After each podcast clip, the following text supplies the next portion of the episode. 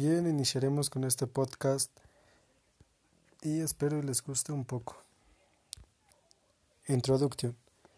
Will this work I did in order to know the causes of the coronavirus in mathematics for I will make the graph of the national epidemiologic behavior of COVID.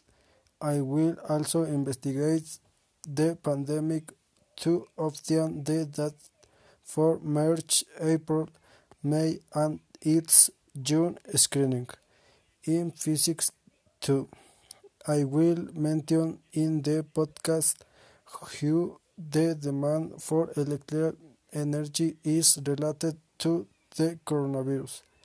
I will comment on whether the demand for energy has increased or decreased and how it affects society economically.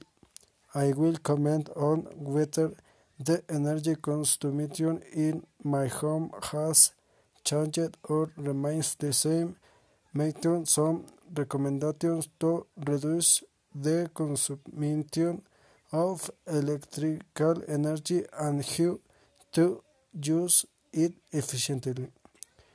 In the subject of history of Mexico, 2. I will interview a woman about the female vote in Mexico. The interview must include the question how we home is a pandemic in my maintenance and computer networks.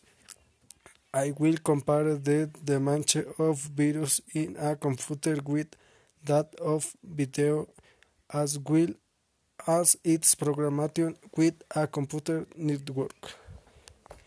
In literature too, I will narrate it detail the events of pandemic. In the field of biology too, the comment synthesizes the ideas of the video, developing a new idea in relation to the topic and that enriches it.